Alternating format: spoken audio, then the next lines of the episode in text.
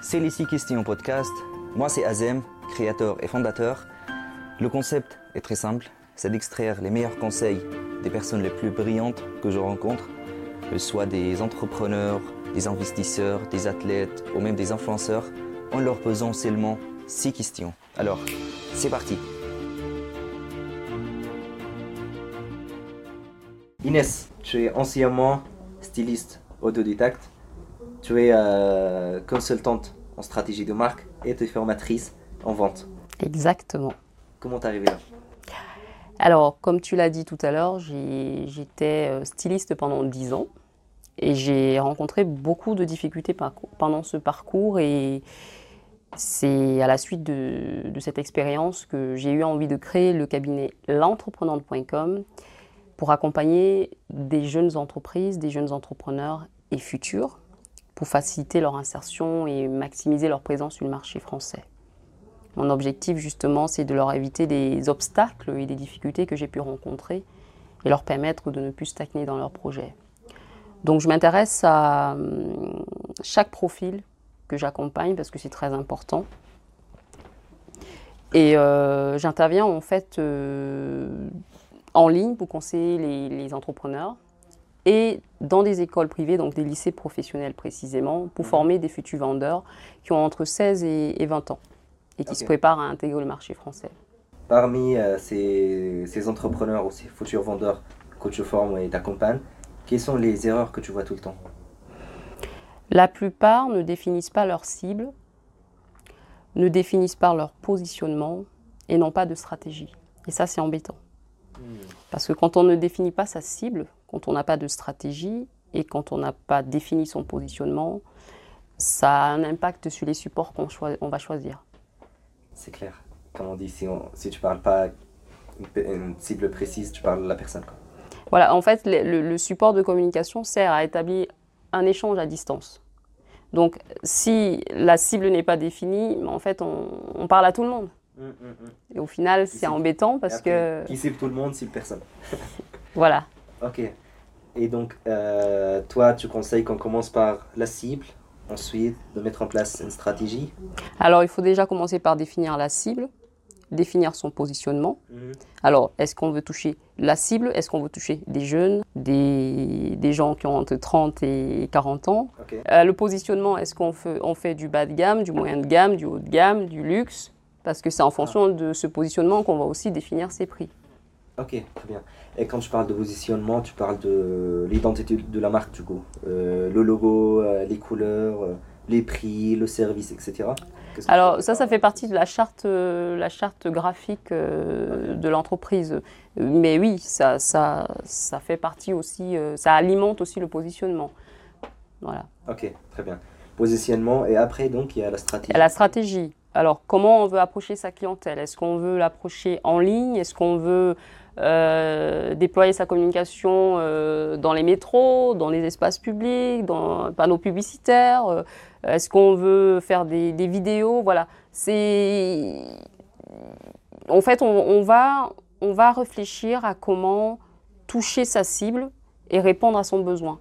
Et mmh. selon la cible qu'on va, on va rechercher, on va en fait euh, adopter une stratégie qui sera différente. Par exemple, si euh, vous voulez toucher une, cible jeune, vous allez sélectionner des supports de communication qui sont très souvent utilisés par les jeunes. Hmm. Si vous TikTok, Instagram, si vous voulez toucher des, euh, des 30 et plus, vous allez peut-être aller plus sur LinkedIn et Facebook. Voilà, c'est ça. Et si vous voulez toucher des jeunes, vous n'allez peut-être pas, vous peut-être pas utiliser les contenus euh, écrits, parce que là, euh, les jeunes en général, ils n'ont pas le temps de lire. Hein. Sauf si ce sont des intellos. voilà, je ne, je ne, veux pas dire que tout le monde n'aime pas la lecture, mais très souvent, les jeunes, c'est des vidéos. C'est vrai, on a l'habitude, je trouve qu'ils ont l'habitude avec TikTok ou les, plateformes, où maintenant c'est que la vidéo en fait. Et même les vidéos, c'est une vidéo d'une minute. C'est ça. Ils n'ont pas d'habitude de, Ça va très vite, voilà, c'est ça. Et il y a un vocabulaire à adopter aussi, parce que ça fait partie aussi de la stratégie. C'est-à-dire, euh, si on veut toucher des jeunes, on a, il y a un vocabulaire qu'on va adopter. Euh, si on veut toucher des, des personnes adultes, euh, enfin des 30 et plus, il y a aussi un vocabulaire qu'on va adopter. Si on veut toucher les 60 et plus, c'est pareil. Il y a leur vocabulaire. Voilà, c'est ça, euh, c'est leur ça. langage en fait. Leur- Même voilà. Leur langage change quoi. Effectivement. Ok, et du coup, en tant qu'entreprise, comment on peut faire pour toucher les jeunes? Parce que j'ai l'impression qu'on a euh, un écart quand même entre les jeunes et euh, la génération, les adultes. Quand on communique sur LinkedIn, tu vois donc des, voilà, des vidéos, des posts, etc. Tu vois, sur TikTok, c'est pas du tout la même planète. du coup, comment, euh, comment une entreprise de LinkedIn, qui est en B2C d'ailleurs, donc il pourra donc toucher les jeunes sur TikTok? Comment, tu vois, comment faire la transition pour toucher ces jeunes-là? Est-ce que tu as remarqué déjà que la plupart, la génération d'aujourd'hui euh, est très éveillée?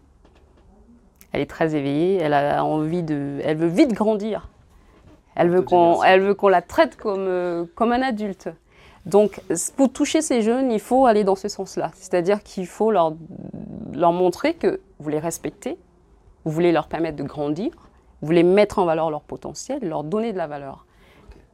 Là, ils vont, ils vont être séduits. Vous n'êtes pas obligé forcément d'adopter un langage euh, jeune, mais il faut que ce soit compréhensible, il faut que ce soit un vocabulaire compréhensible, mais il ne faut pas non plus leur donner l'impression que euh, vous les prenez pour des gamins en fait. Ça, ça ne passera pas. Je forme à peu près 50 profils euh, de jeunes futurs vendeurs chaque semaine, donc je les vois, je vois comment ils fonctionnent. Quand on a tendance à, à- quand on leur manque de respect, ils n'apprécient pas. Quand on, on sous-estime leur potentiel, ils n'apprécient pas. Quand on ne leur met pas en valeur, ils n'apprécient pas non plus. Donc, euh, euh, j'ai souvent tendance à, à, les- à- à leur montrer que je crois en eux, Et du coup, qu'est-ce que les jeunes attendent de nous? Du respect, de l'écoute. Malheureusement, on n'écoute plus beaucoup les jeunes aujourd'hui. Ah. On a tendance à penser qu'ils ne sont pas suffisamment intelligents pour nous comprendre. On a tendance à les sous-estimer. Donc il faut plus d'écoute, plus de respect. C'est très important. Vous allez établir des meilleures relations avec les jeunes ainsi. Moi, je le vois en cours, par exemple, euh, quand je demande à un élève de lire un énoncé, je dis toujours s'il te plaît. Hmm. Souvent, on pense que comme on est enseignant, euh, on peut se permettre de dire euh, lis-moi l'énoncé tel. Mais en mettant s'il te plaît, eh bien, en fait, là, ils, ils sont, ils sont touchés par cette marque de respect et ils vous le rendent. Ça, c'est très important. Et puis, quand vous prenez le temps de les écouter, ça aussi, ils, sont, ils trouvent ça, ils trouvent que c'est respectueux de votre part. Et c'est une marque d'affection aussi. Même si, euh, je dirais que dans le milieu professionnel, euh, il faut éviter. Exactement. Et moi, c'est très important. Ok, très bien, d'accord. Donc parlons de, de, de milieu professionnel. Euh, on a tous des clients, le client est, est un roi comme on dit, mais la plupart du temps on a des clients euh, insatisfaits on va dire, où il y a des clients voilà, exigeants, etc., qu'on n'arrive pas à satisfaire. Comment faire pour satisfaire son client? Ça, c'est une question compliquée parce qu'aujourd'hui, les clients sont changeants. Il y en a qui savent réellement ce qu'ils veulent, il y en a qui ne savent pas du tout. Il y en a qui pensent connaître leurs besoins et au final, euh, ils ne se connaissent pas du tout. Donc, euh, avec leurs problématiques? Oui, même des clients qui euh, viennent me voir avec leurs problématiques, euh, en fait, il, s'avère souvent que ce n'est pas une problématique. On en découvre une autre. Et ça, il faut avoir de l'expérience quand même. Et comment satisfaire son client? D'abord, il faut être très à l'écoute. Très à l'écoute, beaucoup dans l'observation, parce que 80% de la vente se fait avec le langage corporel. Le 20%, pour- 20% restant, c'est les échanges que vous établissez par la parole, mais 80% se fait avec le langage corporel. Et c'est dès l'entrée du magasin que vous allez voir, en fait, euh, vous allez commencer à, à- à découvrir votre client. Donc les, Hmm. les premières minutes euh, où le client franchit euh, le seuil de, de votre point de vente vous permettent en fait de voir déjà si une communication peut être établie ou pas. Et, si, et comment vous allez l'approcher pour étudier son besoin et répondre à son besoin. Après, c'est sur le moment en fait. Aujourd'hui, c'est difficile vraiment de répondre précisément aux besoins d'un client parce que ils ne savent pas forcément ce qu'ils veulent et ils sont changeants. C'est pour ça que je ne crois pas du tout. À, euh, je trouve que l'é- l'étude de marché n'est plus viable aujourd'hui. Au pire des cas, si vous voulez faire une étude de marché, il vaut mieux faire une étude de marché d'adaptabilité. C'est-à-dire que vous lancez le produit et une fois que le produit est sur le marché, vous observez le comportement et l'attitude du client et les remarques et vous adaptez le produit en fonction des retours du client. Comme ça, une fois que vous avez lancé le produit, vous allez pouvoir avoir une clientèle tout de suite, puisque le produit sera adapté aux besoins de cette dernière. Ok, d'accord. Et comme tu as dit tout à l'heure, il faut toujours commencer par la cible. Donc, à ton avis, il faut commencer par la cible et la problématique avant de lancer le produit ou avant de faire euh, l'étude de marché Alors, euh, non, il faut, il, faut, il faut connaître sa cible. Il faut connaître sa cible, ça c'est ce qu'on on disait au début, il faut connaître sa cible, il faut définir un positionnement et puis en- après définir des stratégies. Mm. Maintenant, pour proposer, pour répondre aux besoins du client, en fait, il faut, euh, moi, je, moi je suggère de faire une étude de marché d'adaptabilité. Si vous voulez réellement faire une étude de marché, parce que pour moi l'étude de marché n'est plus viable. Hmm, de et c'est ce que je viens d'expliquer, lancer son produit pendant qu'il est en, en- en fabrication, en construction, et voir les retours du client et s'adapter en fonction.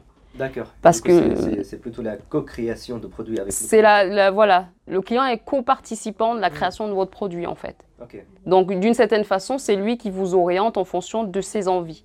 Mais il faut faire attention parce que certains clients, sur le moment, ils savent ce qu'ils veulent et puis demain, ils ils savent plus ce qu'ils oui. veulent. Voilà.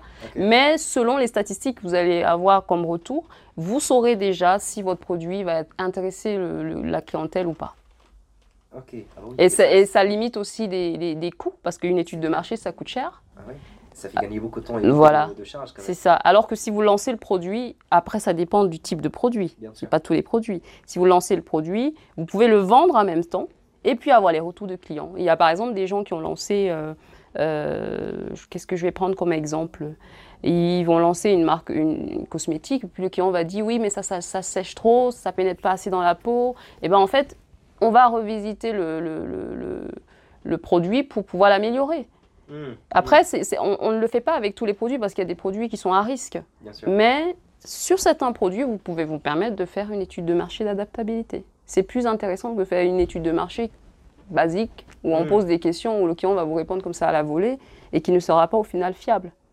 Tout ça simple- tout simplement parce que vous voulez apporter des preuves à- au banquier. Par contre, l'étude de marché d'adaptabilité, à quoi ça sert? Déjà, premièrement, vous récoltez des avis de clients. Deuxièmement, troisième, pardon, deuxièmement, vous, vous cumulez des preuves tangibles. Parce qu'en vendant le produit, vous ramenez, vous dites au banquier, écoutez, j'ai lancé ce produit, j'ai j'ai déjà des ventes. Voilà. Et puis vous construisez aussi un fichier client. Ah oui, la base de données.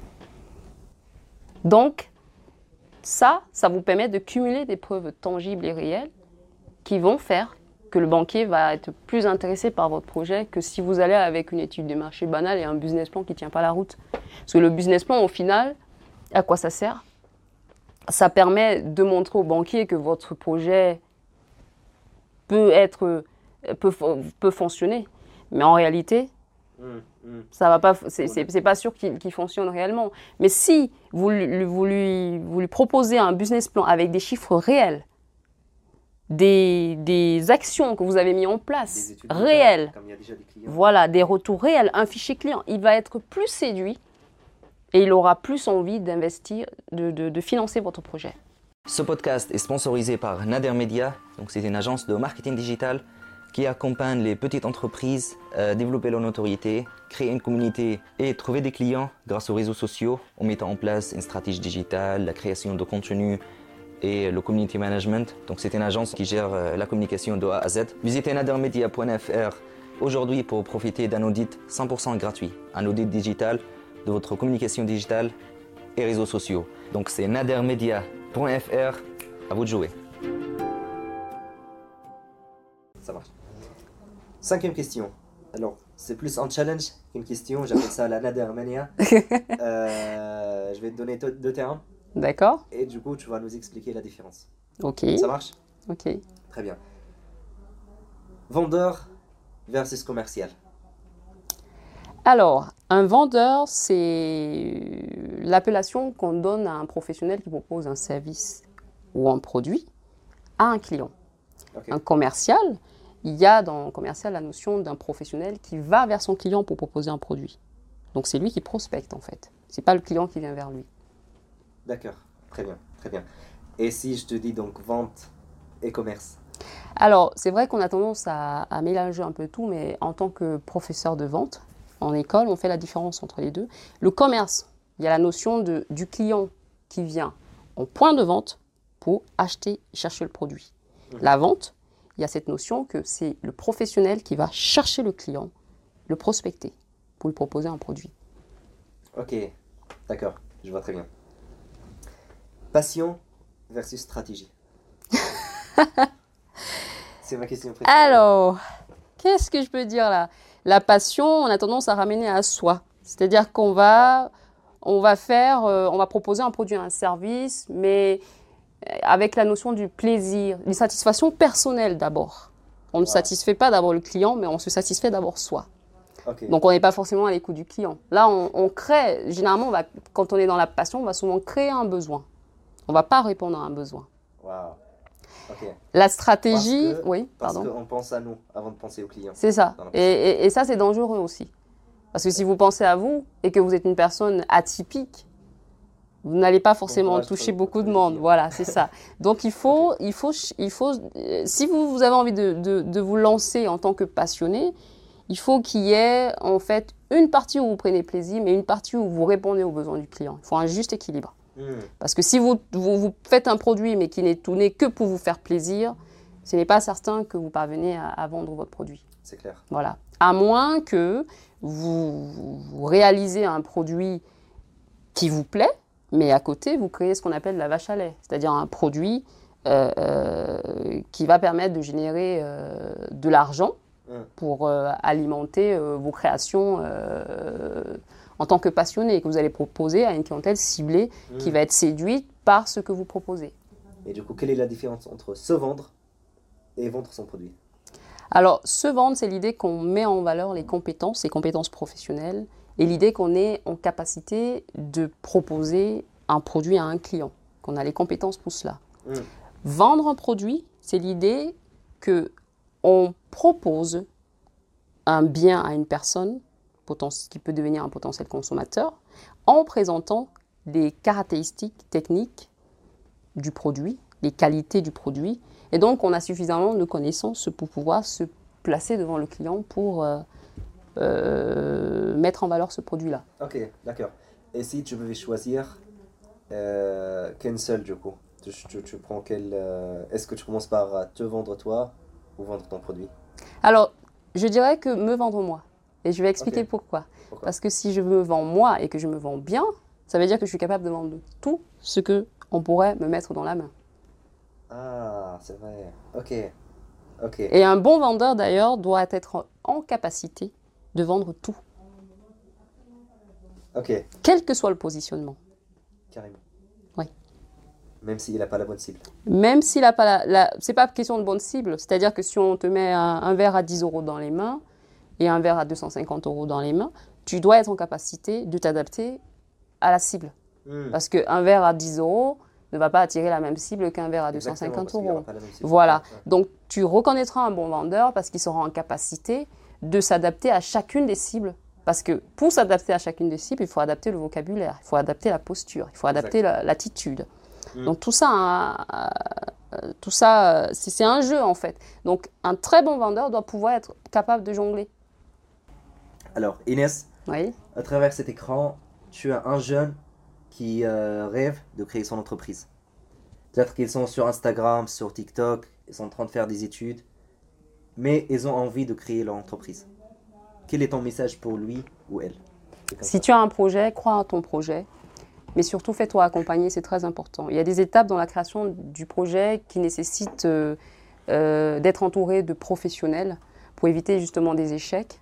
Donc ne reste pas seul avec ta communauté et ne, pense surtout pas que parce que tu n'as pas fait de longues études ou que tu n'as pas euh, beaucoup d'argent, tu ne peux pas te permettre de, créer une entreprise. Il y a des organismes qui accompagnent, il y a des ga- organismes qui financent ces projets. Il suffit simplement de te renseigner. Tu peux aussi me solliciter en rendez-vous individuel. Je suis justement là pour ça. C'est la raison pour laquelle j'ai créé le cabinet l'entrepreneur.com parce que mon souhait justement, c'est de permettre à tous ceux qui souhaitent créer leur entreprise, quel que soit le profil et le budget dont ils disposent, de, parvenir à, à réaliser leurs rêves en fait. Voilà. C'était Inès Ngonor, consultante stratégie de marque et fondatrice du cabinet l'entrepreneur.com. Parfait, parfait. Merci beaucoup. Pour les gens qui, qui souhaitent travailler avec toi ou te suivre sur les réseaux sociaux, euh, comment, où est-ce qu'on peut te, te trouver? Alors déjà, vous avez un site internet à l'adresse www.l'entreprenante.com. Je mets tout donc dans les commentaires ou dans la description. Voilà, vous avez une page Facebook, une page Instagram, une page YouTube et je suis également sur LinkedIn. Je fais également des vidéos conseils euh, pratiquement euh, chaque semaine. Mmh. Bon, je vais peut-être en faire moins maintenant parce que je redémarre les formations et, comme j'ai dit tout à l'heure, je gère euh, énormément de jeunes chaque semaine et c'est prenant. Voilà, mais en, tout cas, vous pouvez me suivre sur les réseaux sociaux et, puis euh, solliciter des rendez-vous individuels pour être accompagné.